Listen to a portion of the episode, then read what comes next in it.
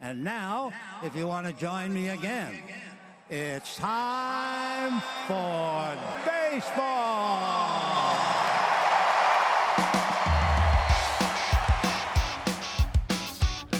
Driven deep to right field. There it goes. See ya. Top on down. Here comes a one-two pitch. Red Sox win the World Series.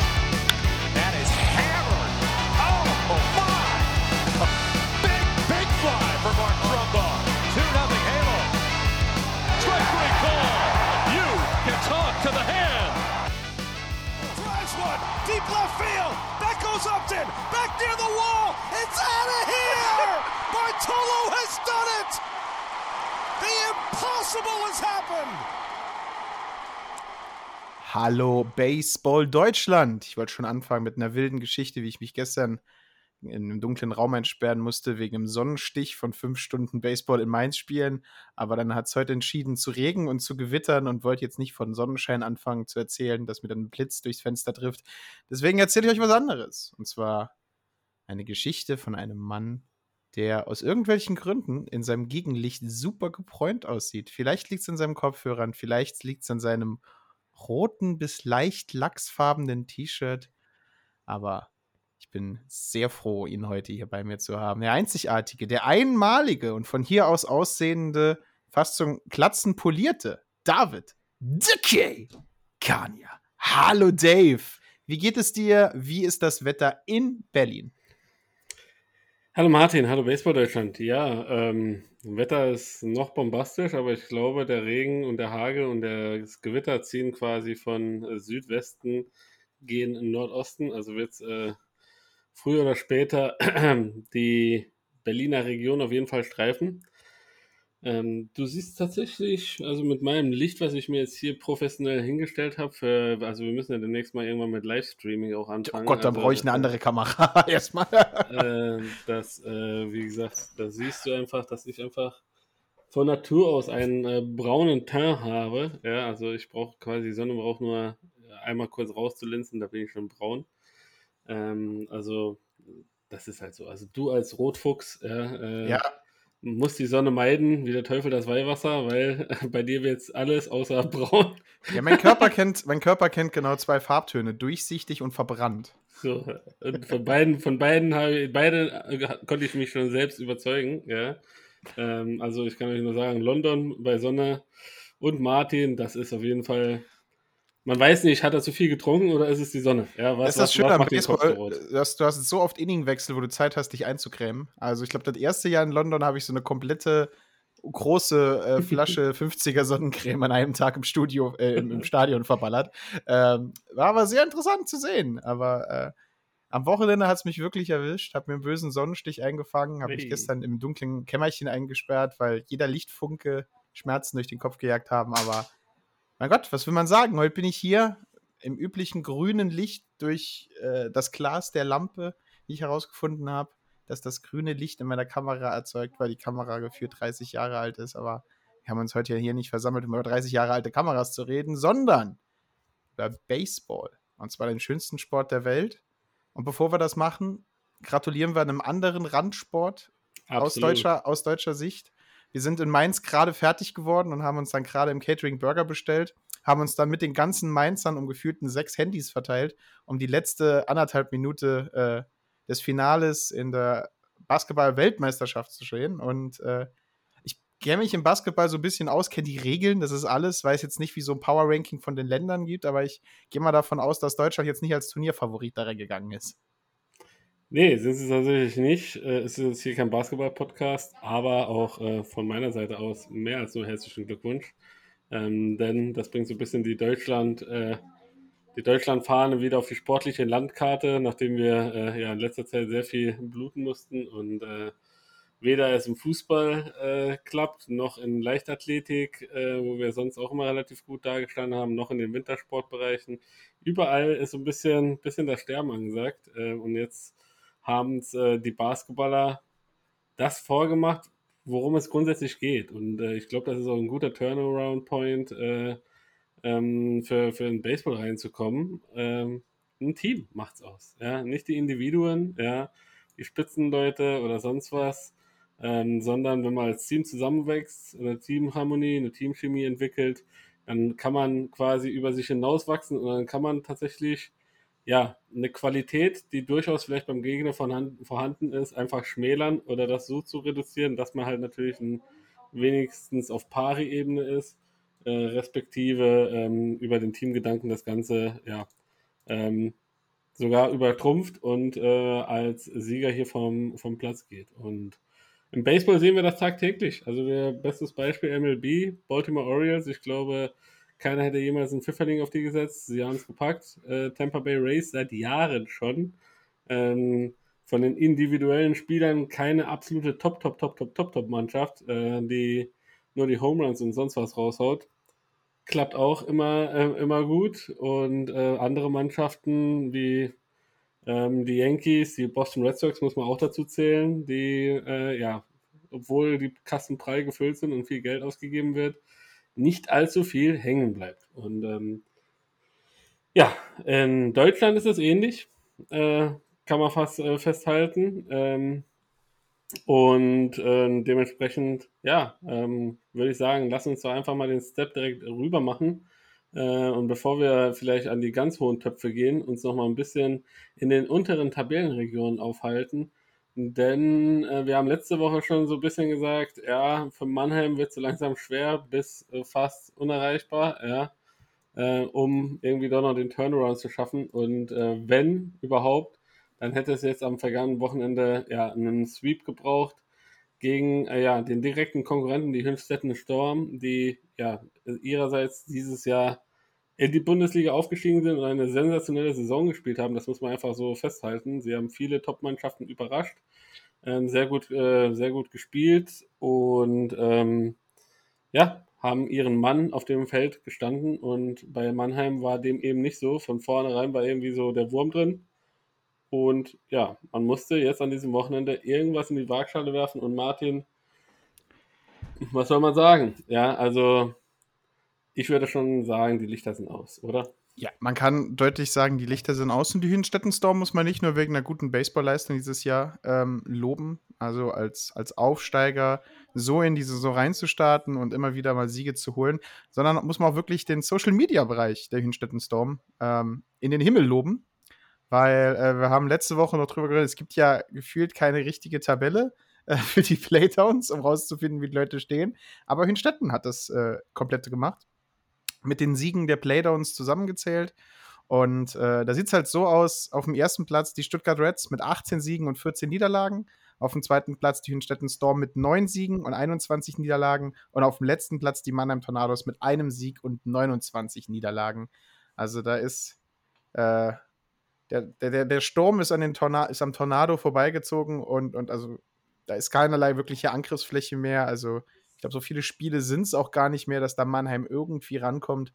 Dass ja, die, die Lacrant Damm, äh, Mannheim ist gefallen, ähm, tief gefallen und hat dieses Jahr sehr schwach angefangen, in der Mitte schwach weitergemacht und zeigt jetzt gegen Ende hin, dass sie schwach auch beenden werden. Ähm, vor allen Dingen Spiel Nummer 1 war wieder so ein, ja, ich will jetzt nicht sagen, so eine komplette Montage, aber ähm, das ist halt ein bisschen das, was man aus Spielen von Ulm letztes Jahr so ein bisschen erwartet hat. Ähm, man kommt nicht so wirklich in das Spiel rein, hat keinen Pitcher, der da irgendwie auch nur in Ansatzweise irgendwas findest. Ähm, du hast Gulden fängt an, der gibt ähm, fünf Hits ab, acht Earned Runs, dem er vier Leute noch wirkt und das alles in einem Inning gibt der gute Mann halt mal schön acht Earned Runs und neun Punkte ab. Dann hast du Diaz hinten dran, der macht da zwei Strikeouts, zwei Walks und schluckt selber noch einen Earned und am Schluss hast du Still, der noch eine Inning pitcht, aber halt auch nichts mehr Großartiges machen kann. Die Offensive da hinten dran existiert überhaupt nicht.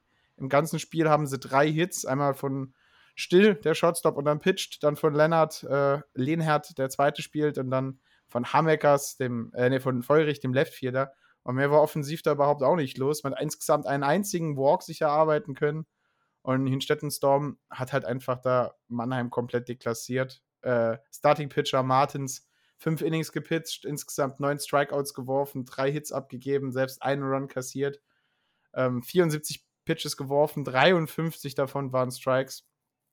Also, und dann kommen noch dazu, dass die Mannheimer ganze vier Errors in der Defensive gemacht haben. Also vom, vom katastrophalen Pitching zur nicht vorhandenen Offensive, zur kaputten Handschuhen mit einem Pfund Butter drin. Mehr kann man sich das alles gar nicht äh, erklären.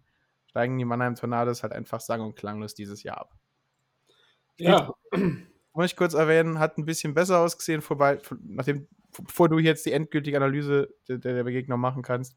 Ähm, da gab es ein Inning Nummer 5, wo die Mannheim Tornados wenigstens da ein bisschen in, ins Leben gekommen sind. Ähm, wo sie insgesamt fünf Runs reinbekommen haben auf ein Double, auf ein Single, auf noch ein Single und dann halt auf einen Error kommen die Leute nach Hause. Ähm, da hat man so ein bisschen Leben gezeigt mit neun Hits und wieder zwei Errors. Adler auf dem Hügel hat auch ein bisschen besser gepitcht mit sieben Strikeouts und nur drei Walks, hat auch die sechs Innings durchgeworfen. Aber Hinstetten halt einfach zu gut. Ähm, schafft zehn Hits, zwölf RBIs, ähm, bringt neun Runs nach Hause. Keine Ahnung, wie man zwölf RBIs schafft mit neun Runs, aber das ist halt Easy Score. Ähm, vier Doubles, eine Stolen Base, 15 Total Bases, drei Walks haben sie sich abgeholt und 108 Pitches haben sie den Gegner gefordert. Also einfach von vorne bis hinten die stärkere Mannschaft. Spiel 2 war ein bisschen knapper, ging auch über die volle Zeit von sieben Innings. Aber Mannheim dieses Jahr halt einfach chancenlos und komplett deklassiert. Als ob man mit einer zweiten Bundesligamannschaft in die erste Bundesliga gekommen wäre und gedacht hat, da kann man mithalten. Also komplett durch die Bank. Ähm, ja, es ist auf jeden Fall traurig zu sehen, dass äh, ein Rekordmeister ähm, so, also auf den Boden fallen ist das schon nicht mehr, sondern richtig reinklatschen. Ja. Ähm, das fehlen mir die Worte, da muss auf jeden Fall eine Grundsatzanalyse stattfinden bei, bei den Mannheim Tornados, um festzustellen, woran hat es denn tatsächlich gelegen, wo, ähm, ja, wo, wo, welche Hebel kann man irgendwie ansetzen, äh, um eventuell den direkten Wiederaufstieg ähm, äh, anzupeilen und aus der Zweitklassigkeit wieder emporzusteigen. Ähm, wird auf jeden Fall ein schwerer Gang, ähm, wird sehr, sehr viel wehtun, äh, aber manchmal äh, ist halt so, ja, ein Abstieg auch mal so ein reinigendes Gewitter. Und ich glaube, äh, rein von, so, von der Entfernung her würde ich sagen, von den, von den Gegebenheiten, von den Möglichkeiten, die die Mannheim Tornados haben, sollte, sollte auch äh, ja, ein Wiederaufstieg äh, im Bereich des Möglichen sein. Und äh, ja, jetzt muss man erstmal ein bisschen Ursachenforschung betreiben und ja, muss festgestellt werden, wo genau was schiefgegangen ist. Ähm, und ja, es bleibt auf jeden Fall spannend und ja, wir werden für euch natürlich das Ganze auch mal ein bisschen weiter verfolgen. Martin höchstwahrscheinlich nächste Saison aus äh, etwas äh, äh, engerer Nähe, ja, wenn dann eventuell die Mannheim Tornados gegen die St. Louis Hornets in der zweiten Bundesliga antreten. Ähm, ich für meinen Teil so ein bisschen aus der Distanz und ähm, ja, äh, es ist auf jeden Fall, also ich hätte damit zu Saisonbeginn nicht gerechnet, dass das so endet, ja, also so deutlich endet wie ich es sonst nur tatsächlich entweder von IT-Share und Falcons irgendwie noch im Kopf habe oder tatsächlich, aber selbst, ich glaube, selbst die St. Louis Hornets damals in ihrer richtig schlechten Saison hatten nicht so einen Rekord, wie es jetzt die, die äh, Mannheim Tornados haben. Ähm, also ich glaube, da waren drei, vier Siege schon dabei. Äh, und hier ist bis jetzt nur ein Sieg. Ähm, ist auf jeden Fall, äh, ja, ähm, sehr, sehr hart. Und noch eine kleine Berichtigung, ja, denn äh, liebe Grüße an Hinstetten Storm und ihre Social Media Abteilung, aber unser lieber guter Freund Marcel Essers hat diese Grafik erstellt, ja, ah. und diese Grafik findet sich auch auf der offiziellen DBV äh, Instagram Page, ja. Und äh, ich denke, sie haben es einfach rauskopiert äh, und quasi bei sich. Dann nehme ich alles zurück und behaupte das Gegenteil. Ja, deshalb, deshalb bin ich ja hier, um äh, quasi so ein bisschen äh, für Immer schon gesagt. Ich bin der Baseball-Profi, du bist der Profi mit Menschen. Das ist alles. Äh, äh, oh, Martin. Das war gerade ein nackiges Brusthaar, was mir da entgegen du musst, du musst verstehen, auch wenn es geregnet hat, mein Haus ist noch nicht abgekühlt und äh, es ist sehr, sehr, sehr, sehr, sehr, sehr heiß. Das ist keine Politur, die du siehst, das ist der, das ist der Arbeitsschweiß, der mir auf der Stirn steht. Ich, ich, und, ich, und ich dachte, du willst mir jetzt irgendwie durch die Blume irgendwas äh, Erotisches sagen. ja. Aber nun gut, ähm, ja. Äh, Playdowns haben wir zumindest mal, was in den Süden geht, abgehakt. Äh, Im äh, Norden ist ja schon quasi alles gelaufen. Da warten wir und harren der Dinge, ob es da noch Relegation geben wird, ja oder nein. Und somit gehen wir äh, nach Hamburg. Ja. Und zwar zum inoffiziellen Ballbearded Baseball Deutschland Pokal. Ja, ähm, der DBV hat sich übrigens immer noch nicht gemeldet, äh, ob, ob, äh, sie, ob wir denen ein Angebot machen können. Ähm, naja. Aber äh, kommen wir zurück zum äh, Sportlichen. Ähm, Time for Revenge haben wir es letzte Woche so ein bisschen äh, genannt, äh, dass der Spielplan es irgendwie so gut, in Anführungszeichen gut meint, dass man sich halt immer bekanntlich zweimal im Leben sieht. Und die Hamburg Steelers hatten jetzt in diesem Deutschlandpokal äh, tatsächlich die Möglichkeit, ähm, ja, auf Wiedergutmachung, respektive auf ja, vielleicht Berichtigung so ein bisschen der Saison und natürlich auch die Möglichkeit, die ähm, die internationalen Geschäfte, äh, das internationale Geschäft zu erreichen. Und ja, mit Regensburg kam natürlich eine Mannschaft, wo wir tatsächlich eine kleine Geschichte hinten dran haben. Ähm, die möchte ich jetzt nicht nochmal hier ausbreiten. Hört einfach die letzten drei Podcasts, dann werdet ihr alles erfahren, was ihr wissen müsst. Genau. Und ähm, ja, dementsprechend waren alle so ein bisschen aufgeregt, zumindest mal aus der Ferne, ähm, wie das denn wohl ausgehen äh, möge. Und äh, für Regensburg äh, war es natürlich auch so ein Ding, ähm, dass man ja da auf jeden Fall ja sich keinerlei Schwäche erlauben durfte, ja, um auch nur den Hauch eines äh, Anscheins zu machen, dass man da irgendwie das Ganze nicht ernst nimmt, sondern die Regensburg-Legionäre wollen natürlich weiter im internationalen Geschäft irgendwie ähm, auftreten. Äh, das äh, gehört quasi zu ihrem Selbstverständnis. Und umso wichtiger war natürlich da, äh, ja, relativ schnell aus dieser Serie rauszukommen. Äh, das war eine Best-of-Three-Serie. Und alle drei Spiele wurden dann schlussendlich in Hamburg ausgetragen. Ja. Und was soll man sagen, Martin? Äh, also Revenge gab es wirklich. Ja. ja. Und es gab zwei ja, deftige Niederlagen. Ja, ähm, wir haben alle viel erwartet von, von diesem Duell Hamburg gegen Regensburg. Wir haben auf gutes Wetter gehofft, das hatten wir. Die Spiele sind, sind wegen Regen nicht unterbrochen worden. Wir konnten tatsächlich durchspielen. Ähm, ja, was soll man erwähnen? Ähm, war die, die erste Begegnung der Hamburger und der Legionäre in der, in der regulären Pokalreihe noch spannend und äh, von, von, von Hanseaten geprägt, die immer wieder zum An Angriff angesetzt haben hat es so gewirkt, als ob man Hamburg äh, vielleicht die Zwischenzeit nicht so genutzt hat, um so viele Spiele zu absolvieren. Die Legionäre noch frisch im Saft mit den, mit den, äh, mit den Series äh, gegen die Heideköpfe, fahren nach Hamburg hoch, um ganz schnell klar Schiff zu machen äh, für die Gastmannschaft. Ähm, erstes Spiel sind die Legionäre Heimmannschaft im fernen Stadion. Ähm, und schon gleich im ersten Inning legen sie gut los. Drei Runs im ersten, zwei im zweiten, dann ist es lange, lange, lange, lange, lange, lange, lange ruhig bis zum achten Inning. Da hauen sie fünf ganze Runs nach Hause zum 10 zu 0. Das Spiel endet auch sozusagen nach dem achten Inning 10 zu 0 für die Regensburg Legionäre.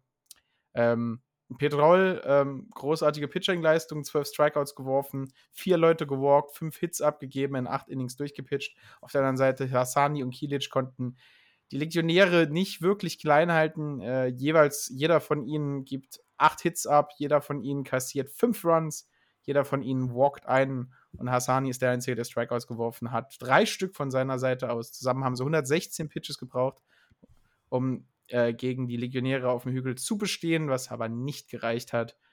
Und die Legionäre, naja, 16 Hits, ähm, nur zwei Spiele der Legionäre ohne Hit ähm, alles andere sogar teilweise drei Hits äh, insgesamt gehauen. Vor allen Dingen äh, Dinsky, äh, der gute Herr Schmidt und äh, Heimler jeweils mit drei Hits. Und ja, David Dinsky auf dem zweiten Platz, der, der, der Spieler, drei Hits äh, in, in fünf At-Bats, zwei RBIs, selber zwei Runs, selber zwei Stolen Bases. Die Legionäre halt in dem Spiel einfach deutlich überlegen. Und das soll sich auch im zweiten Spiel zeigen, haben die Hamburger da auf ihren Star Starting Pitcher aus Fernost gesetzt, auf Kubo auf dem Hügel, aber der hat gegen die Legionäre keinen Stich gesehen. Die haben es geschafft, 13 Hits und 10 Runs auf den sonst so erfahrenen, routinierten Pitcher zu äh, scoren. Da war die Vorbereitung oder die Anzahl an Spiele, die man vorher schon von ihm gesehen hat, wahrscheinlich ausreichend, um sich darauf einzustellen. Also, wenn man im ersten Spiel gemeint hat, die Legionäre haben aufgetreten, dann haben sie es hier nochmal gemacht. Also 11 zu 1 geht das Ganze aus. Wie gesagt, man schlägt Kubo sehr früh vom Hügel runter und muss dann im achten Inning nur noch einen Run nachsetzen für Mercy Rule. Hamburg kann tatsächlich nur im dritten Inning einmal scoren. Und so ziehen die Legionäre als deutlich stärkere Mannschaft in die nächste Runde im inoffiziellen Bold Bearded Baseball Deutschland Pokal ein, wo äh, ein alter Gegner, ein Angstgegner auf sie wartet. Wahrscheinlich die stärkste Mannschaft im Norden, hätten wir gedacht vor der Endrunde. Ähm, die Bonn Capitals. Ja, äh, Petrol, Shutout, in, Shutout äh, quasi im ersten Spiel. Also die äh, absolut starke Leistung, die er ähm, ja auch sonst zu zeigen weiß. Zwölf Strikeouts hast du vorhin gesagt. Das ist auf jeden Fall schon sehr, sehr, sehr beachtlich. Ja, und die Hamburger einfach nicht ins Spiel gekommen hat hier und da so ein bisschen was gefehlt. Vielleicht auch die, der letzte Schuss Motivation nach dieser, nach dem vermaledeiten Ende der, der offiziellen Playoffs. Ähm, konnte man sich vielleicht mental auch nicht mehr ja, so darauf einstellen ähm, und das Ganze quasi äh, ja, ähm, so annehmen, dass ja, man competitive wäre. Ja. Jetzt fällt mir das deutsche Wort dazu nicht ein. Ähm, aber ja, das ist halt nun mal manchmal so im Baseball. Und ähm, in dem Fall Glückwunsch an die Regensburg Legionäre, die sich jetzt hier äh, sehr, sehr gut quasi und souverän, äh, wie es überhaupt nur geht, in zwei Spielen mehr als glatt durchgesetzt haben und ähm, somit ja, ähm, ja, Halbfinale äh, im äh, Baseball Deutschland Pokal auch die Bonn Capitals treffen. Und ähm, ja, wir es bleibt auf jeden Fall sehr, sehr spannend und für die Legionäre ist das natürlich ein sehr, sehr wichtiger Wettbewerb, auch wenn man quasi in der Meisterschaft ausgeschieden ist, dass quasi weiterhin so ein bisschen das Scheinwerferlicht äh, ja, auf sie scheint und äh, man, man auch international wieder äh, auf, dem, auf dem Parkett erscheint. Denn lang, lang ist es her, dass man auch äh, die Regensburg-Legionäre international bewundern konnte. Dann kommen wir zum ähm, ja, Finale um die äh, Baseball Deutschland Meisterschaft und da trafen die Heidenheim Heideköpfe auf die Untouchable Paderborn und äh, grundsätzlich hat alles so ausgesehen, äh, als wenn wir hier einen relativ relativ sicheren Sieger haben werden oder, oder die Favoriten, sagen wir es mal so, die Favoritenstellung war zumindest mal letzte Woche von deiner Seite, wenn ich mich recht entsinne, schon relativ das Pendel in Richtung Heidenheim ausgeschlagen, weil eine sehr, sehr souveräne Saison gespielt. Ich persönlich habe die Paderborn irgendwie auf dem Schirm gehabt, weil ich gedacht habe, okay, sie sind jetzt einfach dran. Letztes Jahr war schon relativ knapp. Äh, mit Zufall kann man das alles nicht erklären, sondern äh, da, da steckt, auf jeden Fall schon eine bedeutende Portion Leistung und Talent und Können auch dahinter. Und ja, ähnlich muss man sagen, ist auch dieses Finale irgendwie äh, zu bewerten, die ersten zwei Spiele, denn äh, Martin, es gab einen Split und das erste Spiel hat auf jeden Fall äh, ja dafür gesorgt, dass äh, ja ein munterer Schlagabtausch äh, für die Zuschauer zu sehen war. Ja, Spiel 1 war, ähm, wie es äh, die offizielle DBV-Seite sagt, ein offener Schlagabtausch. Ähm, also da haben sich beide gedacht, wir lassen die Samthandschuhe zu Hause, wir binden uns beide einfach nur die Hände ab, tunken die aller, Blatt, äh, aller Bloodsport einmal in Harz und dann in Glasscherben und Reißnägel und hast du nicht gesehen, alles, was dem anderen wehtut. Und ja, so fängt es halt im ersten Inning an. Paderborn geht früh in, früh, früh in Führung mit einem Run. Heidenheim antwortet im zweiten mit einem Run, gleicht aus. Dann geht Paderborn nochmal in Führung mit einem. Dann erhöht Heidenheim mit fünf Runs im vierten Inning, was Paderborn mit fünf Runs im fünften Inning beantwortet, was wiederum Heidenheim mit fünf Runs im fünften Inning ebenfalls beantwortet. Dann denkt sich Paderborn, aha, okay, dann gehen wir wieder zu den kleinen Zahlen und äh, drückt ihrerseits im sechsten nochmal einen Run rein zu ihren acht Punkten. Und Heidenheim denkt sich, was kleine Zahlen, kleine Zahlen können wir nicht mehr und hauen im siebten Inning tatsächlich sechs Runs nach Hause äh, zum Endstand zu 17 zu 8. Ähm, keine Mercy Rule, neun Innings durchgespielt. Heidan Heideköpfe zu Hause sehr stark. Ähm, obwohl beide Mannschaften dem, dem Pitching-Staff schon ziemlich angegangen ist. Also Bolsenbrück kriegt zwar den Sieg von diesem Spiel, hat aber zehn Hits und sieben Runs abgegeben. Äh, dazu aber sechs Strikeouts geworfen und einen Home Run abgegeben. Äh, danach kam Schüler raus, der das Ding sichern konnte. Über vier Innings hat er geworfen, wo er einen einzigen Hit nur abgegeben hat. Also man muss ganz ehrlich sein, die Paderborner haben sich da sehr gut auf äh, Bolsenbrück eingestellt, konnten seine Pitches entzaubern und seine Starting-Leistung ein wenig nach unten drücken. Dass es da trotzdem für den W, und zwar den vierten W in der Postseason dieses Jahr, äh, den dritten W in dieser Postseason gereicht hat, hat so ein bisschen dran gelegen, dass seine Offensive ihn unterstützt hat. Also du hast äh, jeder einzelne hat äh, einen Base-Hit gehabt. Äh, du hast Gary, Mike, Gary, Michael Owens mit einem Home Run. Du hast Simon Göring, der 4 für 4 mit zwei Runs gegangen ist. Äh, du hast Simon Liedke 2 für 2. Du hast äh, Christian Bayers mit 3 für 4. Also da ist komplett jeder, der an den Schlag gegangen ist, wollte hauen. Und ähm, auf der anderen Seite der Touchable Paderborns gibt es nur zwei Leute, die keinen Hit erzielt haben. Also Offensiv-Power von beiden Seiten. Liegt auch ein bisschen darin, dass Taki in vier Innings als Starting Pitcher für die Paderborner ebenfalls zehn Hits abgegeben hat. Dann Seidel danach, der die Niederlage aufgeschrieben bekommt, nochmal zwei und Hinz hinter ihm nochmal sieben Hits abgegeben hat und sechs Earned Runs. Ja, insgesamt konnte man nur sechs Strikeouts aus Seiten der Paderborner verzielen. Dazu kommen noch vier Errors, die man erzielt hat und äh, ganze acht Walks. Und da haben die Heidenheimer sich bedankt. 19 Hits, 8 Walks und 4 Errors. Das sind 27, 31 First Bases, die man mindestens erzielt hat. Ähm, und wer die genaue Anzahl haben will, 26 Total Bases hat man gehauen. Dazu kommen die Errors noch dazu. Also wahnsinnige Offensivleistung der Heidenheim Heideköpfe. Aber auf der anderen Seite muss man sagen, auch die Paderborner. Ähm, weil normalerweise reichen so acht Runs, um ein Spiel zu gewinnen.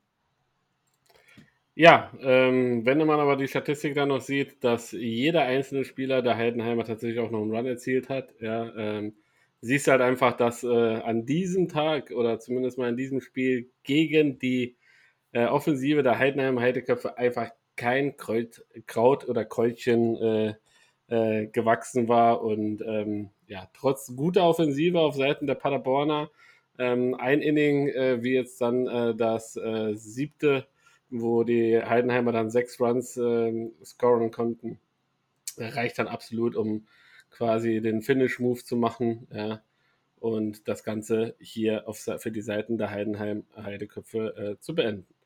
Und im Spiel 2 komplett anderes Spiel irgendwie, ja, ja, muss man sagen. Also viel disziplinierter, ähm, als wenn, als, äh, als, als wenn quasi das ganze Schießpulver vom Vortag schon verschossen wurde. Es war viel enger ähm, und äh, die Paderborner gleichen die Serie aus, Martin.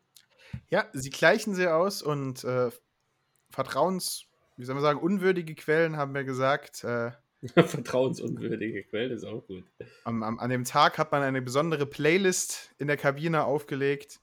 Und als die Leute alle gar schon draußen waren, sich warm gemacht zu haben, hat ein Mann seine AirPods oder Google Pods oder Bose Lautsprecher, was auch immer, auf die Ohren gesetzt und aus dem großartigen Film Schreck 2 das letzte Lied auf die Ohren gesetzt und äh, mit einer dramatischen Stimme kam We need a hero. Und äh, da hat sich jemand gedacht, ich bin derjenige, das ist mein Call. Ich werde diesen Ruf nach einem Helden für meine Mannschaft beantworten. Und es ist keiner anderer als Mark Harrison an diesem Tag. Also ich weiß nicht, was der gefrühstückt hat. Ich weiß nicht, welche Strümpfe er anhatte, welchen Gürtel und welche Unterhose, aber die soll er sich aufheben, darauf aufpassen, dass da kein Kratzer rankommt. Denn was der für eine Leistung in Spiel Nummer 2 abgezeichnet hat, ist der Grund, warum die Paderborner das Ganze gewonnen haben. Denn die Offensive der Paderborner ist genauso effektiv gewesen wie im Spiel Nummer 1. Muss man einfach sagen. Die Defensive war besser, hat einen einzigen Error zugelassen und die Offensive genauso ex explosiv, genauso stark darin, Fehler auszunutzen und erzielt sieben Runs. Aber das ist nicht die Geschichte des heutigen Tages. Neun Innings durchgepitcht, 131 Würfe auf seinen noch recht jungen Arm, vier Hits nur abgegeben. Vier. Ja, das kann ich an einer Hand abzählen. Das ist so. Das sind genauso viele Hits, wie, äh, wie Heidenheim bis dahin, glaube ich, verloren hat an Spielen dieses Jahr. Nein, glaube ich, fünf haben sie verloren. Also wahnsinnige Leistung. Zwei Runs zugelassen, acht Strikeouts, drei Walks und eine Home Run abgegeben. Also, was, was, was Mark Harrison da heute also an dem Tag auf das, aufs Parkett gelegt hat, war Pitching par excellence. 100, äh, 131 Pitches geworfen, 82 Strikes davon, 38 better faced und an dem Tag ein 241er Average hatte man gegen ihn. Super, super, super starke Leistung vom Pitcher an der Stelle, der, zu, der verdienterweise, muss man sagen, Spieler der Woche geworden ist mit seiner Leistung. Ähm, ja, das ist halt einfach. Und das, das Schöne an der Sache ist Spiel Nummer zwei. Ne? Es ist eigentlich das Importspiel. Da stehen sich dann die amerikanischen College-Pitcher gegenüber, die sich mit japanischen Ex-Profis duellieren. Und da steht halt einfach ein 24 Jahre alter äh, untouchable Eigengewächs dort, der, der halt einfach da dem, dem Südmeister und meiner Meinung nach Favorit in dieser, in dieser Series die Butter vom Brot nimmt. Äh, die über Baguette so dünn verteilt, dass keiner merkt, dass überhaupt noch Geschmack dabei ist bei dem trockenen Stück Brot. Und seine Offensive rollt halt so weiter wie im Spiel Nummer 1. Und dann reichen halt sieben Runs zum Gewinn. Auf der anderen Seite muss man aber sagen, Mortensen vom Pitching her gibt acht Hits ab, sieben Runs, dabei neun Strikeouts und einen Home Run. Ähm, da war halt, da hat Paderborn wieder, also ähnlich wie bei Wolsenbrück, halt einfach den Starting Pitcher gut gescoutet gut auf ihn geschwungen, ihre Runs erzielt, nur diesmal mit einer Pitching-Leistung hinter sich und einer Defensivleistung hinter sich, die keine Runs zugelassen hat. Also den einen Home Run kannst du nicht verteidigen und dann ist ein Run so reingekommen. Also mega Leistung der Paderborner an der Stelle hier, um einen nordtypischen Split zu erzeugen. Ja, 1 zu 1. Äh, das heißt, jetzt am Wochenende ähm, wird die Entscheidung in Paderborn fallen. Ähm, und wir sind auf jeden Fall sehr, sehr gespannt. Wird sie das? Sollte. 16. Ja. Ist das Best nur eine Best of Five Series? Ja. Aha. Gut. Also vielleicht hast, du, vielleicht hast du auch andere Informationen. Ne? Also, nee, nee, nee, tatsächlich. Äh, also, 7.10. und 8.10. steht nichts drin. Ähm, nee. 16. und 17. sind die letzten Spiele tatsächlich. Danach wird ja noch das Finale vom Danach das Finale vom Verlierer des Finales gegen den Gewinner. Genau. Äh, Bonn gegen äh, äh, Bonn gegen, äh, gegen Regensburg. Nee, es ist Series 7. Ah, nee, es ist Serie 7 vom, vom Finalspiel. Nee, es sind tatsächlich nur Best of 5. Okay, ja. Ähm, es ärgert mich einfach, Martin. Es ärgert mich maßlos, dass du einfach mein, mein, mein, meine Kompetenz hier so in Frage stellst. Ich surfe und surfe den ganzen Tag mit meinem Handy, Smartphone von, von äh, Slide zu Slide und äh, guck mir alle News durch und hast nicht gesehen. Und du, du, du, du zweifelst einfach mein, meine Kompetenz hier Martin. Vor allen Dingen ähm, sind die Spiele ja bei den Untouchable Paderborns, ne? Ja. Das heißt, wir können es zu 90-prozentige Wahrscheinlichkeit nicht mal gucken. Tatsächlich, also habe ich noch keine anderen News gehört, dass ich also, also muss, man, muss Regensburg wieder alles selber in die Hand nehmen und ihr ganzes Equipment nach Paderborn karren. Nee, letztes Jahr war es tatsächlich äh, ähm, der ähm, Tim Collins quasi von den äh, München Hard Disciples, der das Ganze gemacht hat und äh, sich da bereit erklärt hat. Ich weiß nicht, wie jetzt dieses Jahr die Regelung ist. Also noch haben wir keine Informationen, ähm, ob es da, ob's da Übertragung geben wird. Ähm, wir bleiben aber auch für euch am Ball. Ähm, vielleicht schreibe ich gleich mal noch den Untouchable Paderborn ähm, während der Sendung, ob es eventuell hier noch äh, eine Übertragung geben wird. Ja, also, die, drei, äh, die nächsten drei Spiele, wie gesagt, bei, bei den Untouchable Paderborn. Somit äh, liegt ja alles an sich sehr, sehr gut in den Händen. Äh, man äh, ist nicht mit einem Sweep nach Hause gefahren, also mit einer Niederlagensweep äh, äh, kommt man nicht zurück aus Paderborn-Sicht, sondern mit einem Split, ähm, was sehr, sehr gut ist bei so einer Offensivpower, oh, ja, der Heidenheim ja. auf jeden Fall ähm, mehr als nur hat. Und ähm, ja, selber konnte man ordentlich punkten, ordentlich die Offensive ähm, ja, nach vorne bringen. Äh, eins kann man sich aber sicher sein, die äh, Heidenheim-Heideköpfe und äh, der Coach Klaus Eckle ähm, werden da mehr als nur ihre Schlüsse daraus ziehen aus diesem Wochenende. Also ich glaube, diese Woche das Training wird ganz spezifisch nochmal auf die Anforderungen äh, ausgerichtet sein. Und äh, ich glaube, wir werden hier auch nochmal eine andere Heidenheimer Mannschaft in den äh, nächsten drei Spielen erleben. Soll ich dir mein Geheimnis, wenn ich jetzt Coach wäre? Also, Oh. ich habe mir die beiden Spiele angeguckt und ich hätte eins gesehen. Die sind auf unsere Starting Pitcher eingestellt. Ähm, und haben die gut gescoutet. Ich würde vielleicht meinen ersten zwei Innings von dem Reliever starten lassen und dann erst meinen Starter reinbringen. Mit ein bisschen weniger Warm-up, aber halt, um die gegnerische Offensive auf einen anderen Pitcher zu bringen und dann meinen Starter reinzubringen, um da ein bisschen den Rhythmus rauszuholen. Weil, äh, das muss man einfach sagen, Paderborn hat auf beide Starter wirklich gut reagiert, sich wirklich gut eingestellt und darauf die Punkte erzielt. Und der Pitching-Kader von Heidenheim ist halt eigentlich tief genug, um das zu erlauben. Das wäre so jetzt meine, meine Taktik, aber man kann als Heidenheim auch einfach sagen, ähm, wir, wir werden einfach besser hauen und werden halt einfach den, den Schlagaustausch mit K.O.-Sieg nachher machen. Ist egal, ob sie uns 17 Mal ins Gesicht hauen, solange wir 18 Mal zurückgehauen haben, gewinnen wir auch.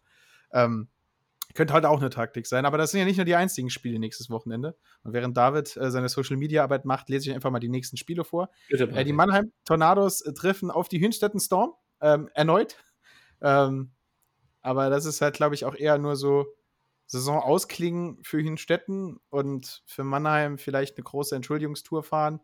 Aber dann weiß man ja auch nicht, was soll da noch großartig passieren. Ich glaube halt, außer vielleicht so Jugendspieler aufzustellen, ach, die darfst du auch nicht, weil du ist Postseason. Ähm, ja, was willst du als Mannheim machen? Sind Pflichtspiele, absolvier sie und hoff, dass du dich nicht allzu sehr blamierst. Ähm, dann haben wir, wie schon gesagt, Untouchable Paderborns gegen Heidenheim. Drei Spieler am Wochenende. Da entscheidet sich tatsächlich der deutsche Meister. Da kommt Spannung auf. Ähm, ich werde das Finalspiel, auch wenn es übertragen wird, nicht sehen können, weil ich sonntags selber Baseball spiele zu, äh, zu Hause bei uns in Sauerleu. Also ähm, Daumen drücken. Wenigstens samstags. Ja, samstags sollte ich hinbekommen, da steht nichts Großartiges an. Äh, vor allem 19 Uhr abends sollte ich gemütlich zu Hause vom PC sitzen können, mit den Beinen 18 Uhr. hochgelegt. Nee, Samstag 19. Ah, nee, ist Bonn. Bonn gegen Regensburg. 18 Uhr wird später, sicher aber das Ende vom Spiel noch. Äh, und dann haben wir Bonn gegen Regensburg. Da haben wir unser Nordduell vom ersten des Nordens gegen dritten des Südens. Ähm, die haben wir dieses Jahr noch nicht so wirklich gegeneinander gesehen. Ähm, zwei starke Mannschaften. Regensburg haben jetzt gerade gezeigt, wie sie Hamburg äh, aus dem Leben geholt haben, was für eine starke Mannschaft sie sein können. Bonn gegen Regensburg, wen siehst du da als Favoriten? 50-50. Also ich glaube, 50-50? Ich glaube, bisschen, bisschen gefühlt das Pendel Richtung Regensburg. Ich glaube, die wollen es jetzt halt der Baseball Deutschland irgendwie zeigen, dass sie, äh, egal was passiert ist, eine bockstarke Mannschaft sind, was, glaube ich, nie jemand bezweifeln würde. Also nochmal, ähm, wie gesagt, äh, alle, alle Kommentare, die wir hier irgendwie abgelassen haben, nicht gegen die Spieler, eher gegen die Funktionäre, ja, ähm, die, die das quasi so durchgeballert haben. Weil die Spieler haben meinen absolut höchsten Respekt verdient und ähm, ja, ähm, spielen seit Jahren auf einem sehr, sehr hohen Niveau und begeistern mich als Fan immer wieder, wenn ich äh, sie spielen sehen darf. Ja, Für dich? das war's so ein bisschen aus Deutschland. Ähm, es geht ins Finale, äh, Finalwochenende. Ähm, hab so ein bisschen das Gefühl, bei mir hat so ganze diese, diese Regensburg-Kontroverse die letzten Wochen so ein bisschen nicht den Hype rausgezogen, aber überschattet für mich dieses Turnier so ein bisschen äh, hinten raus. Ähm, hoffen wir halt einfach auf eine wunderschöne, spannende Finalserie jetzt am Wochenende, die hoffentlich über fünf spannende Spiele geht. Schlagaustausch Austausch auf hohem Niveau und am Schluss mit einem Walk-off-Home Run äh, das Ganze beendet. Das wäre wunderschöner Traum, auch wunderschöne Bilder hoffen wir, dass wir da was bekommen. Und dann haben wir eine Woche danach Sieger des ersten inoffiziellen Ballbeated Baseball Pokals. Äh, sind wir auch mal gespannt, was da passiert, wie die Feierlichkeiten dort sind, was für einen Stream wir da erleben werden, wie der Pokal aussieht, vor allen Dingen. Ähm, da sind wir, steht noch viel Baseball uns voraus, ne? Und dann, dann kommen wir in die Relegationsspiele. Also Mannheim steigt ja klar ab, aber wenn es zwei Aufsteiger im Süden gibt, also nee, nee, wenn es Aufsteiger im Süden geben wird, dann, dann sehen wir das mal, ob Hünstetten gegen wen Hünstetten antreten muss. Im äh, Norden haben wir dasselbe ja auch. Berlin ist hier sicher. Äh, die müssen gegen Köln muss in die Relegation, falls es jemanden im Norden gibt, der nach oben will. Die stehen auch noch an und äh, davon werden wir berichten. Und äh, während ich das Wort berichten so schön in meinem Mikrofon säusel, hat David, äh, der Stewardess, schon angedeutet, dass es für ihn einen Long Island Ice Tea und für mich einen Caipirinha mit ganz viel Eis gibt. Und wir sitzen in unserer privaten... Nein, nein, noch eine private Maschine auf dem Zwischenstopp nach Prag. Ja? Denn äh, die Europameisterschaft ist auch tatsächlich vor der Tür. Ähm, und äh, da ist auch so ein bisschen der Gradmesser äh, auch für Baseball Deutschland, in welche Richtung es denn geht. Äh, in Prag findet das Ganze statt. Die ähm, deutsche Mannschaft hat einige spannende Spiele in der Gruppe vor sich. Die U23 EM, ja, war ja, so Mittelklasse, würde ich mal sagen, also mit Luft nach oben. Jetzt die Herren-Europameisterschaft, da muss auf jeden Fall schon ein bisschen was passieren und vielleicht auch ein kleiner Turnaround geschafft werden, äh, um ja ein anderes Gefühl hier reinzukriegen. Für Jendrik Speer ist es jetzt das zweite große Turnier, was er als Head Coach begleiten darf. Und ähm, ja, wir äh, sind auch da sehr, sehr gespannt, wie es da weiterläuft und werden auch da äh, gerne davon ein bisschen berichten. Das ist aber ein langer Interkontinentalflug, wenn wir über Prag fliegen. Ja, der Flug war halt günstig. Der war dann nur 300 Euro. der Flug mit unserer Privatmaschine über Prag war halt einfach günstiger. genau. Und jetzt äh, tatsächlich, Martin hat einen Caipirinha, ich habe meinen Long Island Ice Tea.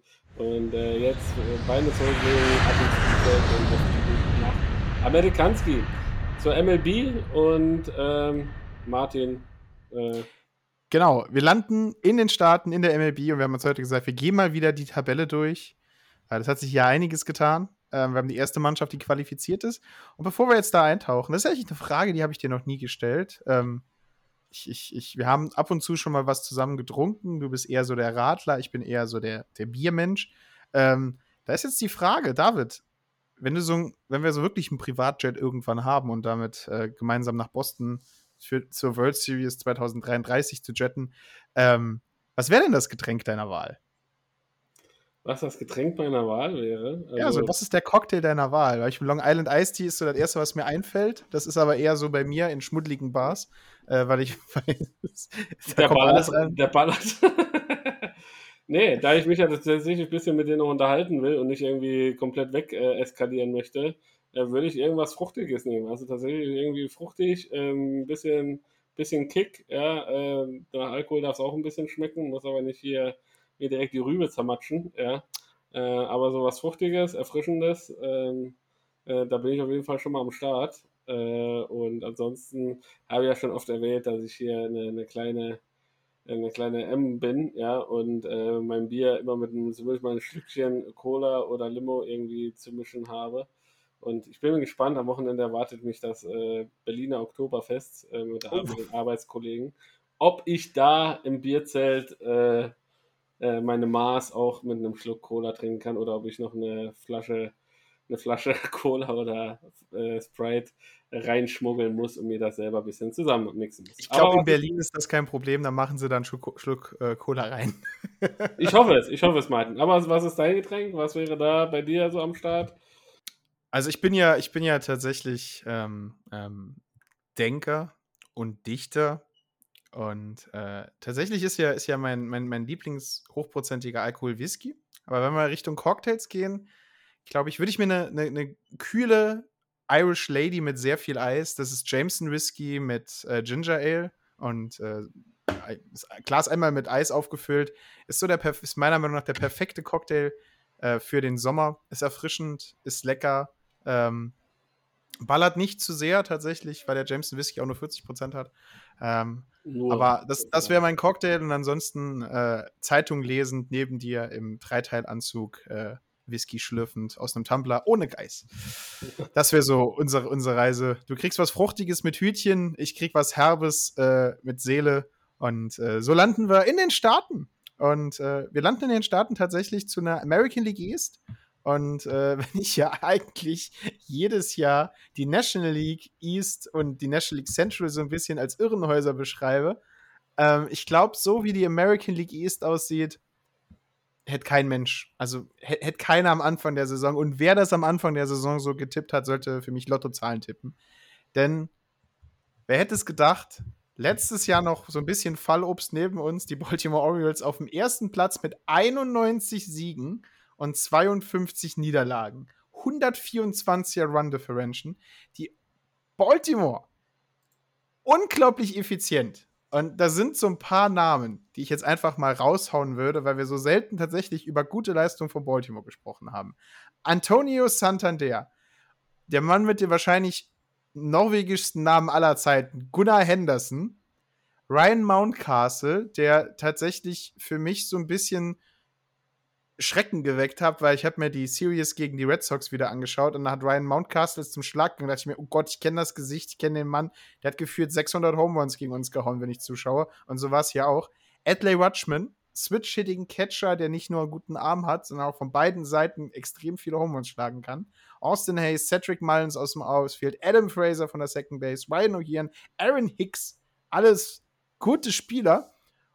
Und worauf basiert das Ganze? Das Ganze basiert so ein bisschen auf dem, was Tampa Bay gemacht hat. Du hast nicht so den Star. Du hast niemanden mit 49 Home Runs. Du hast keinen Shohei Otani, der 120 wirft. Du hast keinen Mike Trout. Du hast keinen, keinen Bryce Harper. Du hast äh, keinen, keinen, wie sie alle heißen, keinen Mookie Betts. Du hast ein Team, das zusammenarbeitet. Du hast ein Team, das kämpft. Du hast ein unglaublich, unglaublich funktio gut funktionierendes Pitching. Ähm, mit, mit allen voran, äh, machen wir die Strikeouts hier an, um sich das Ganze anzuschauen.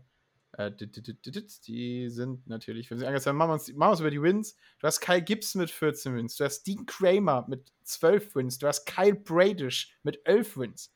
Also wer, wer, wer hingekommen ist und wir gesagt haben, hm, Kyle Gibson, Dean Kramer und Kyle Bradish werden über 10 Siege dieses Jahr werfen, würde ich mir denken, ja, wer sind diese Menschen?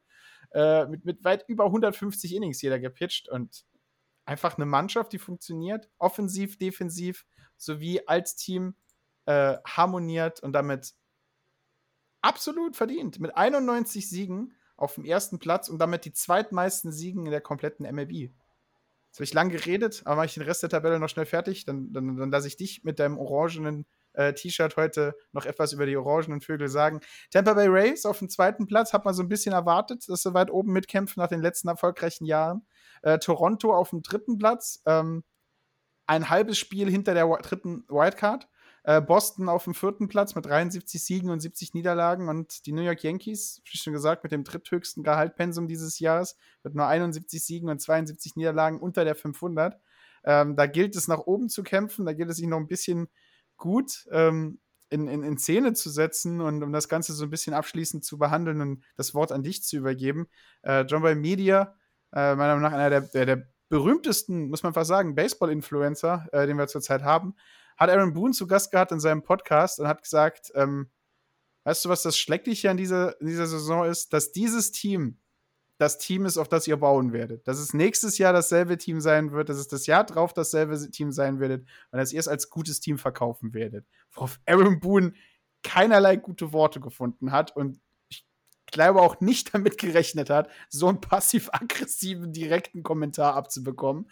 Also, das ist ein Podcast, den kann man sich tatsächlich auch als Nicht-Yankee-Fan geben, weil sie sehr offen und ohne rosa Sonnenbrille ihre Mannschaft angehen. Aber American League East, total verrückt, total wahnsinnig, aber unterhaltsam. Ja, unterhaltsam äh, trifft es mehr als deutlich. Äh, Baltimore Orioles 91 Siege. Ich glaube, das erste Mal habe ich die Statistik gesehen seit 2014, dass ihnen sowas geglückt ist. Also ist auch schon ein paar Tage her. ähm, und ja, 2014, glaube ich, war eine deutsche Mannschaft äh, Fußball äh, Weltmeister. Ja.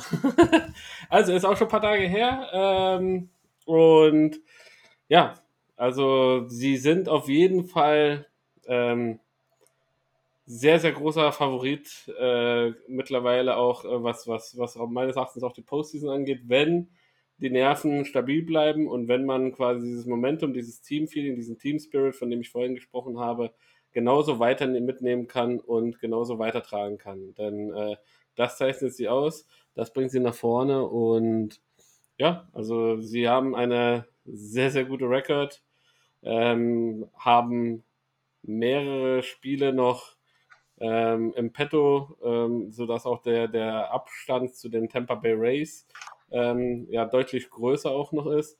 Äh, Boston, äh, jetzt aus unserer Sicht gesprochen, sechs Spiele hinter der Wildcard, äh, aber das ist schon, ja, an sich kann man schon fast sagen, durch. Ja, ähm, da müsste schon relativ viel passieren. Und auch diese Franchise, wenn wir die Yankees mit ins, äh, mit ins Protokoll holen, müssen wir tatsächlich auch die, ähm, die, York, äh, die, die Boston Red Sox äh, mit hier reinnehmen. Denn es wird sehr, sehr viel Geld investiert, äh, vielleicht in die falschen, in die falsche Richtung investiert. Ja, du guckst jetzt so erstaunt, die Payroll ist äh, nicht unbedingt äh, eine Mittelklasse-Payroll, ja, wenn ich mir, wenn ich mir das Ganze angucke. Äh, und äh, nur weil jetzt zwei, drei Spiele abgegeben wurden, heißt das ja nicht, dass man jetzt äh, quasi am Spar am sich kaputt hungern ist, sondern meines Erachtens wurden auch im Office sehr, sehr falsche Entscheidungen getroffen und Spieler ja nicht gut verpflichtet oder auch nicht gut behandelt. Aber meine Meinung dazu habe naja, ich. Also wir sind, was Payroll angeht, 13 da. Ja, aber. Es sind halt noch ein paar, paar Altverträge drauf, aber äh, ja, also. Wie viele Millionen sind es denn? Sind's denn sind, äh, sind, wir, sind wir zweistellig? Moment, ich muss einen anderen Tracker nehmen, weil der hier dumm ist. Aha, äh,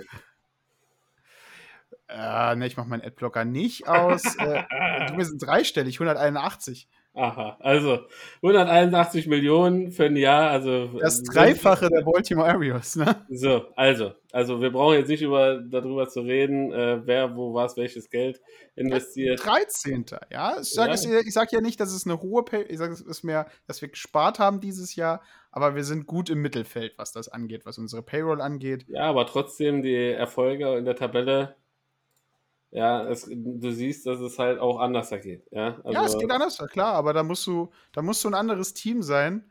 Ähm, da musst du ein bisschen das Verständnis für haben. Und ich glaube halt einfach, dass Boston immer wieder diesen Moment hat, wo man sich denkt, wir müssen einen großen Star haben, wir müssen einen Chris Sale auf dem Mount haben, der die Hälfte der Zeit verletzt ist.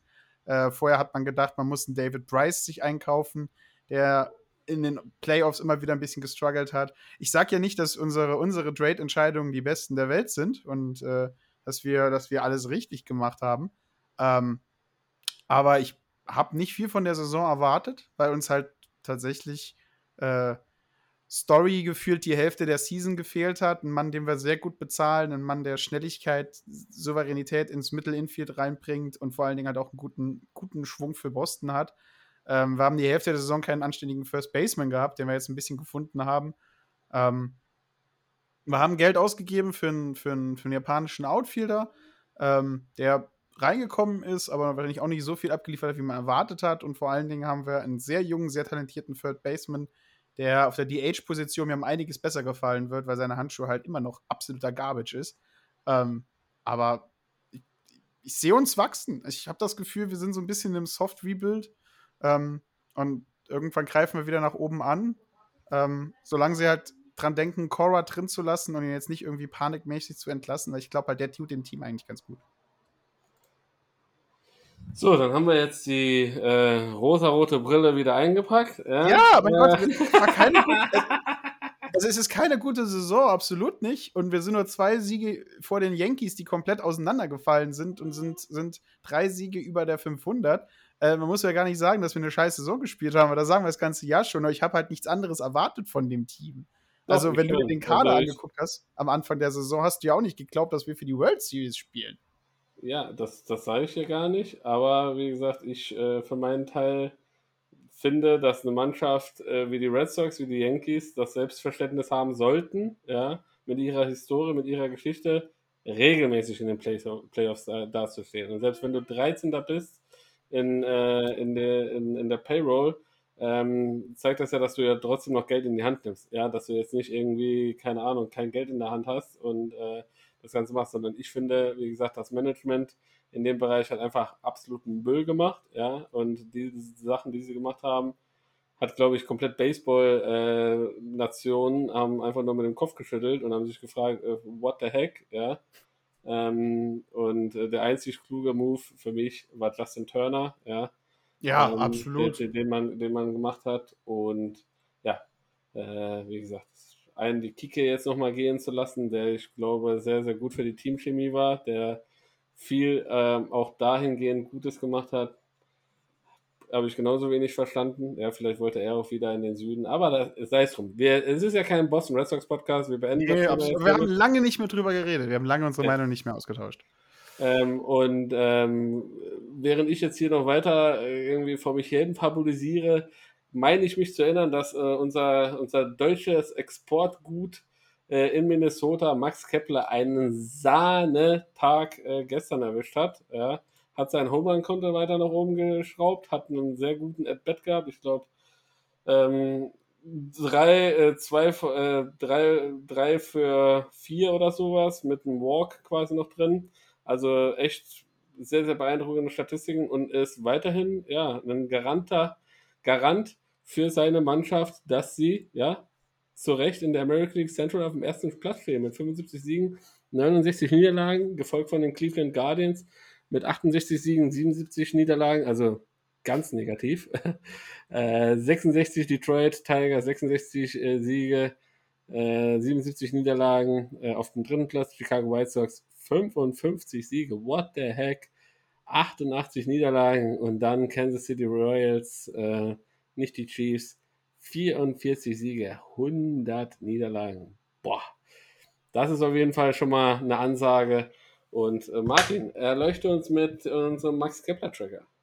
Ja, äh, werde ich gerne tun. Äh, 22 Home Runs hat er, äh, das war sein 22. Home Run gestern, sein Single Shot, äh, der ihn auf Platz 1 seines Teams gebracht hat, was die Home Runs angeht. Ähm, 251er Average schlägt, äh, schlägt er, 57 äh, Runs hat er selber erzielt, 96 Hits. Ähm, ist, was Strikeouts angeht, auf dem sechsten Platz seiner Mannschaft mit 93. Zieht jetzt nicht mehr so viele Walks, sondern nur 36. Ähm, ist ein bisschen, was Stolen Bases angeht, zurückgegangen, weil da hat er genau keine. Aber äh, scheint auch eher so jetzt äh, für Power zu hitten. 20 Doubles, ein Triple, 251 Average, 319er und Base Percentage, 480er Slugging. Ähm, kann man eigentlich als ganz gute Saison darstellen. Max Kepler natürlich aus deutscher Sicht ein absoluter Megastar. Ähm, führt hier sein Team an, aber ein Team, das auch wieder konstant durchgeht. Also du hast 22 Home Runs bei ihm, 21 bei Gallo, 20 bei Michael A. Taylor, äh, 18 bei Carlos Correa, äh, 17 bei Byron Buxton. Also da hast du so, so komplett durch die Order immer wieder Leute, die die Home Runs hauen. Ähm, dabei noch Royce Lewis mit einem 312er Average.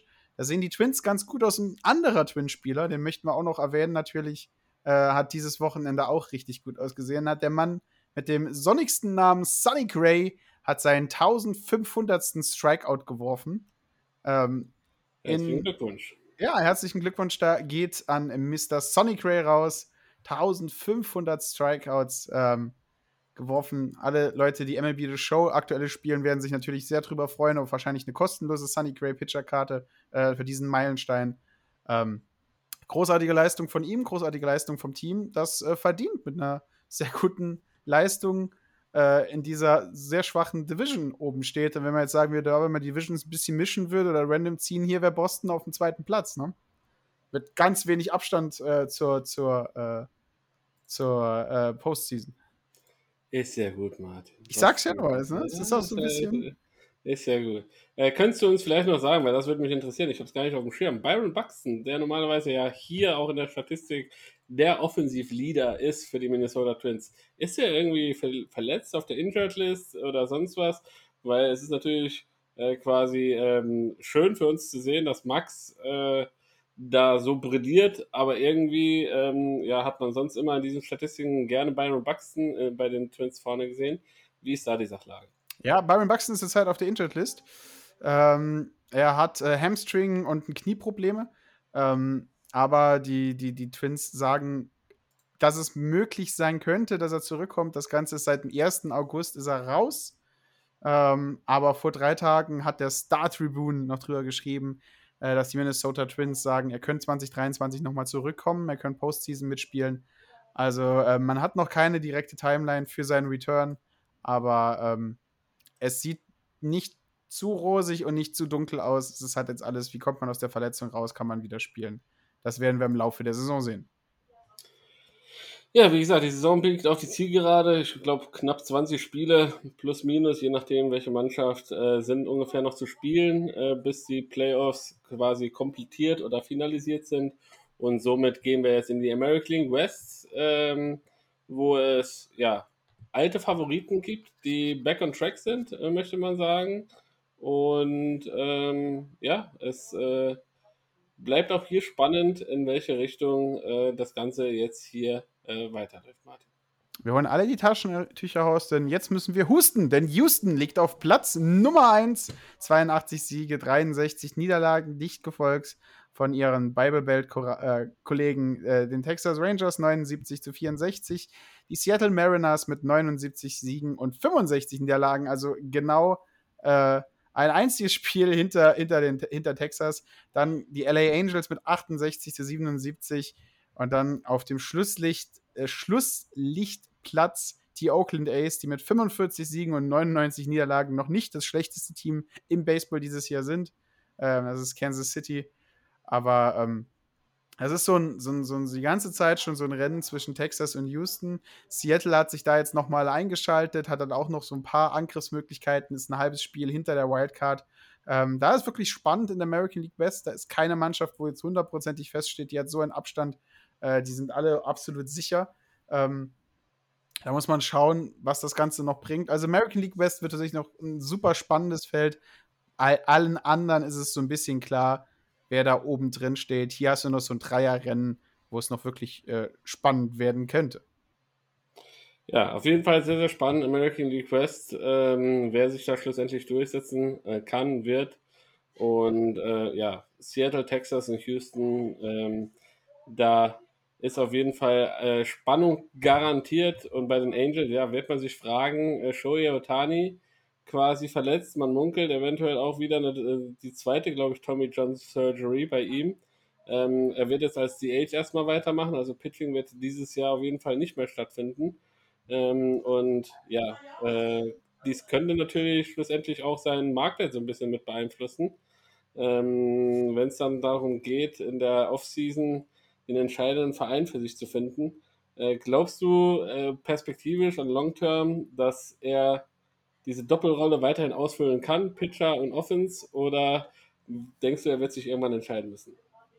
Ich könnte mir vielleicht vorstellen, dass im späteren Verlauf seiner Karriere er sagt, okay, vielleicht wechsle ich in die, in die Rolle eines Relief- oder Closing-Pitchers und, und mache die Age-Arbeit oder spiele so ein bisschen Right Field mit.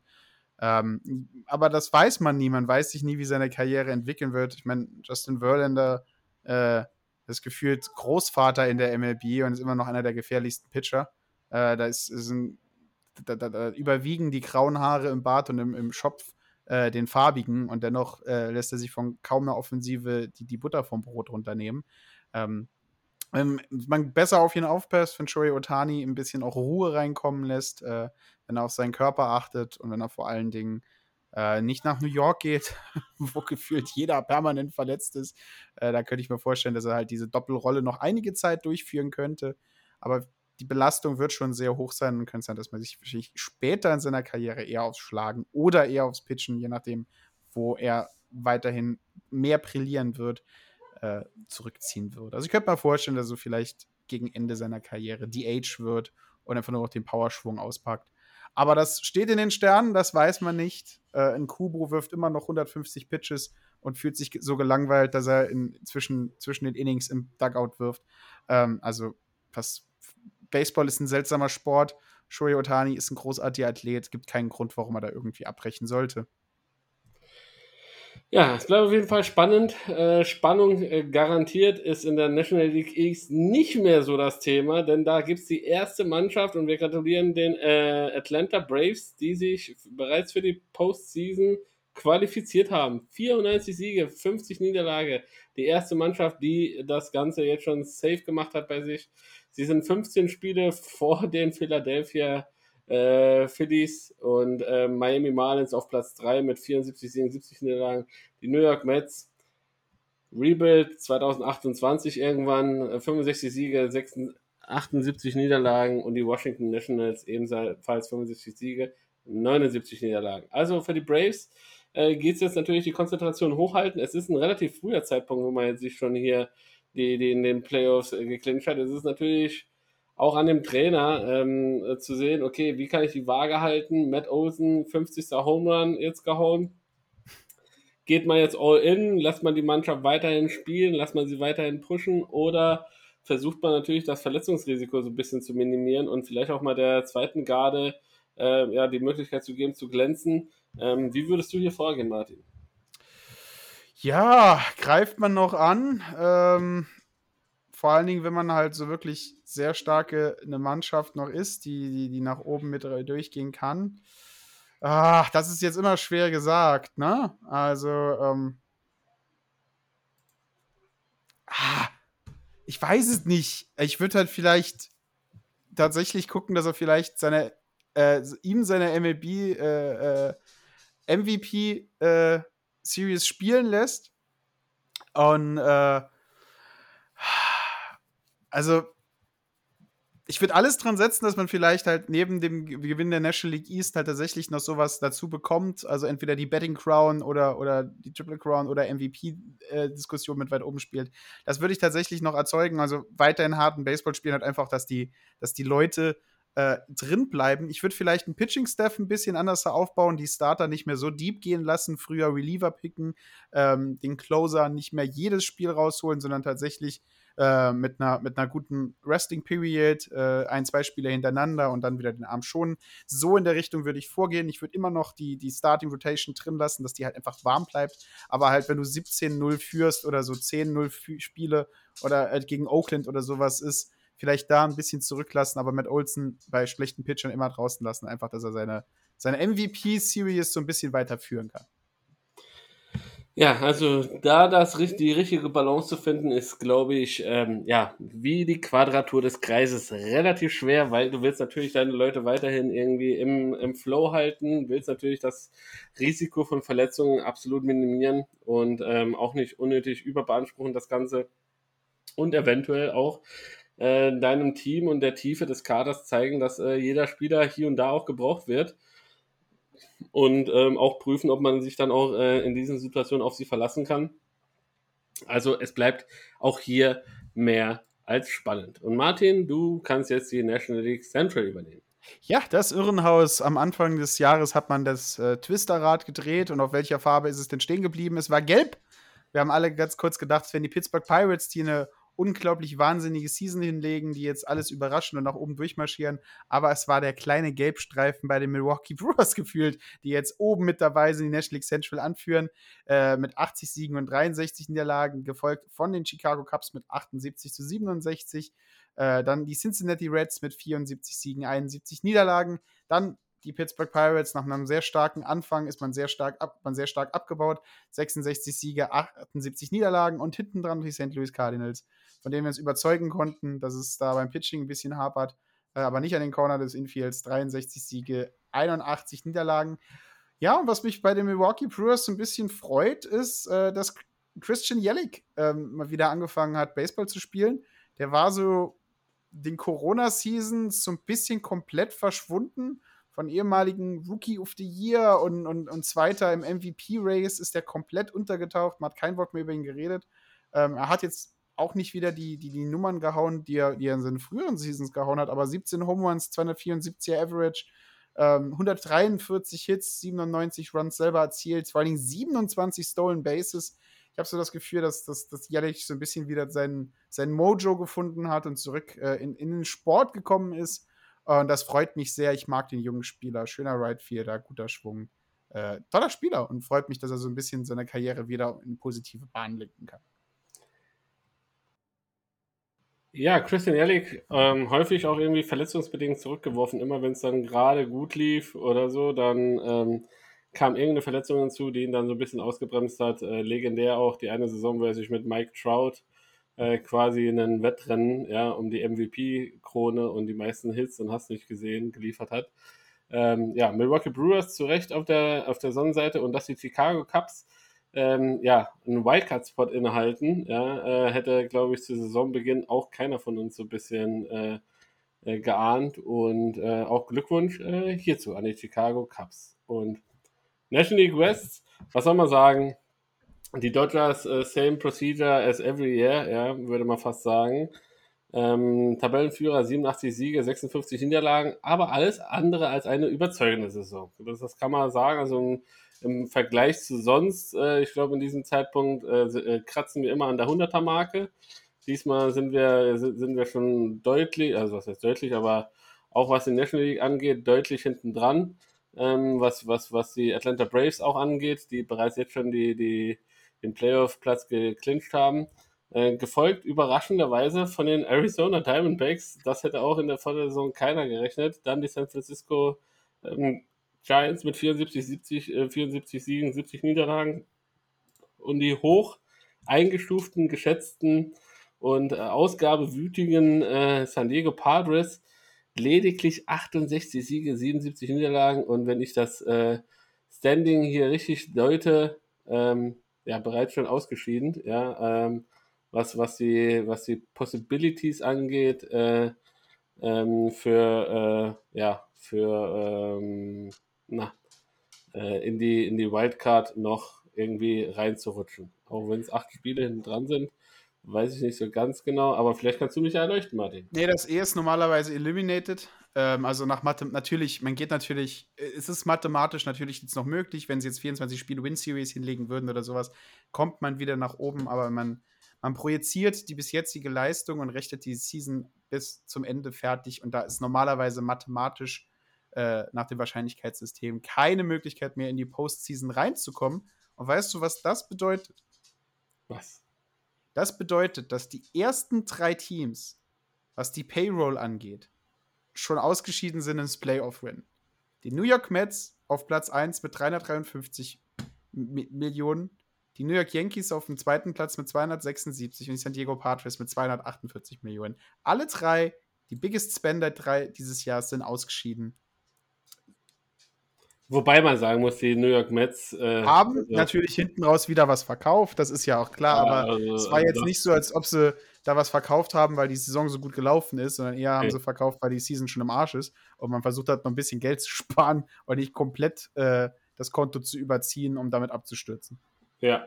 Ähm, also, das, was wir vorhin versucht euch, äh, haben, euch zu erklären, ist, ja, nicht immer geht es halt übers Monetäre. Ähm, viel wichtiger ist auch das, was im Team passiert. Und äh, äh, es ist halt kein ähm, Computerspiel, was wir hier spielen. Und nur weil wir die besten Spieler hier eingekauft haben, schlägt auch jeder wie verrückt. Wenn es dem Team intern irgendwie nicht passt und die Zusammenstellung einfach nicht gut ist, dann, meine lieben Freunde, ähm, werden wir halt sowas erleben, wie wir es jetzt äh, zurzeit haben. Die drei Top 3 der Payroll überhaupt nicht in den Playoffs vertreten. Und ähm, das ist natürlich mehr als ein, ein Ausrufezeichen. Und ähm, könnte, man könnte vielleicht auch so von so einer Zeitenwende oder von so, einer, von so einem Umschwung äh, äh, reden und beziehungsweise von, vielleicht auch einem Umdenken, was bei den, bei den Ownern stattgefunden hat. Denn äh, du siehst halt auch schon, dass viele, viele talentierte Spieler aus den Triple A's etc. hochkommen, die äh, durchaus für Furore sorgen, ja, und äh, nicht den übelst hochdotiertesten Vertrag haben. Und viele Spieler, die schlussendlich ihren, ihren Dream Contract äh, abgeschlossen haben, ähm, vielleicht ihnen da der gewisse Biss dann auch schlussendlich fehlt, die letzte Meile dann auch nochmal zu gehen, weil man sich sicher ist, okay, hey, ähm, ich habe meine Schäfchen mehr als nur im Trockenen. Und ähm, dann ja, muss ich vielleicht nicht äh, die absolute Extrameile hier gehen. Martin, das war die MLB und äh, ich äh, gucke und hoffe und äh, bete und bange, ja, dass du eventuell noch einen kleinen Sidekick für uns hast. Absolut, und, David. Ich habe was für dich und oh. Ja, du bist in der Modehauptstadt Deutschlands, muss man so ein bisschen sagen. Also äh, wenn aus irgendwelchen Gründen mein Instagram mir irgendwelche Modeblog-Videos zeigt, dann sind die meistens irgendwelche Berliner, die gefragt werden, was sie anhaben und dann 600 Euro Jacken anhaben von einer Marke, die ich noch nie gesehen habe, die aussieht, ob man Michelin-Männchen äh, gehäutet hätte und äh, das einmal in schwarze Farbe getunkt hat. Aber wenn du an Mode denkst und an Baseball, was ist so die erste Mannschaft, die dir einfällt? Mode und Baseball. Im positiven oder negativen Sinne? Allgemein. Allgemein im verrückten, im Berliner Sinne. Also wenn man Berliner Mode ja nimmt, die ist ja nicht, äh, die ist ja nicht Polohemd und, und also äh, Cargohose, die ist halt eher Lederketten und ein bisschen verrückt. Also, also, also Mode, glaube ich, wird, wird, mir auch irgendwie die Colorado Rockies einfallen, die hier mit, mit ihren ärmellosen äh, Jerseys mal gespielt haben, zeitweise. Da bist du auch gar nicht, da bist du auch gar nicht so verkehrt. Es ist halt Ja. nur, es ist nur der falsche, äh, der, der falsche lange Teil eines Kleidungsstücks, das abgeschnitten gehört. Äh, denn wir reden von den Chicago White Sox. Ähm, Mir der, ist als zweites eingefallen. ja, die Chicago White Sox ähm, waren das erste MLB-Team, äh, das äh, mit entblößten Knien gespielt hat, wie der Artikel das so schön nennt. Ja, denn äh, tatsächlich hatten die einen äh, sehr, ähm, wie möchte man sagen, ominösen, wenn nicht sogar verruchten äh, ver oder, oder verrückten Owner namens Bill Weeks. Äh, und äh, am 8. August ähm, äh, 1976 hat er seine Mannschaft in äh, Shorts äh, auf das Feld geschickt. Also in kurzen Hosen mit den langen weißen Söckchen hat man sie rausgehen gelassen, halt einfach als, als PR-Gag, um die Leute ins Stadion zu bringen. Ähm, das war verpönt, das war äh, äh, absolut, absolut seltsam und, und, und, und hat die Welt noch nie gesehen und sind halt bis heute einer der wenigen Mannschaften, die es wirklich gemacht haben. Aber auch was anderes, und zwar ziemlich Positives, äh, kommt äh, von den White Sox. Nämlich äh, 1960 haben die sich gedacht, äh, das Fernsehen ist eine ganz große Sache und äh, die Leute ähm, sollen auch wissen, wer unsere Spieler sind, der jetzt gerade am Schlag ist und auch sollen das auch wissen, ohne eine Scorecard in der Hand zu haben. Ähm, denn bis dahin hat es halt äh, so in der MLB gehießen, du spielst für den Namen auf deiner Brust und nicht für den Namen auf deinem Rücken. Äh, bis 1960 die White Sox das geändert haben und das erste Team waren, das tatsächlich Spielernamen auf dem Rücken hatten. Wow. Also das erste Team mit Shorts und das erste Team mit Spielernamen. Das sind die, äh, die, die heutigen äh, Baseball-Facts, die dir irgendwann, wenn du bei Günter Jauch äh, für die 500.000 Euro-Frage äh, da sitzt, das könnte ich mir so wirklich als so eine fiese Millionenfrage vorstellen. Welches professionelle Baseball-Team war das erste, das in Shorts gespielt hat? Weil das weiß ja kein Mensch. Obwohl das kann, ne? Das ist schon wieder so. Wir wissen es jetzt und unsere Zuhörer Wir wissen jetzt, auch. unsere Zuhörer wissen es und wer die Millionen bei Günter Jauch damit gewinnt, äh, darf gerne Davids äh, GoFoundMe und PayPal.me äh, füttern, dass wir tatsächlich einmal mit dem Privatjet zum Green Monster fliegen und äh, David Ortiz nicht äh, ignorieren, der an uns vorbeigeht. Und, und, und während Martins Hund vor, vor Begeisterung im Hintergrund ausrastet über diesen Side-Fact, bleibt mir einfach nur zu sagen, äh, es war mir, Martin, wieder ein inneres Blumenpflücken mit dir, heute hier diesen Podcast äh, aufnehmen zu können. Ich hoffe, ihr da draußen hattet genauso viel Spaß wie wir hier heute am Mikrofon. Und ähm, ja, wie äh, Babe Ruth schon immer sagt, er geht raus und spielt Baseball. Die Saison neigt sich hier und da schon so langsam dem Ende äh, zu. Und äh, dementsprechend genießt noch die Zeit, die euch noch bleibt da draußen. Spielt noch ein bisschen. Und ja, das war's von mir. David Decay äh, Kania. Und am anderen Ende ist mein ähm, Brother from Another Mother, Martin De Beard Selzer. Und das war Ball Bearded Baseball. Strike in dein Ohr. Tschaußen. Ciao, ciao. Harper to center. Way back. Way back. See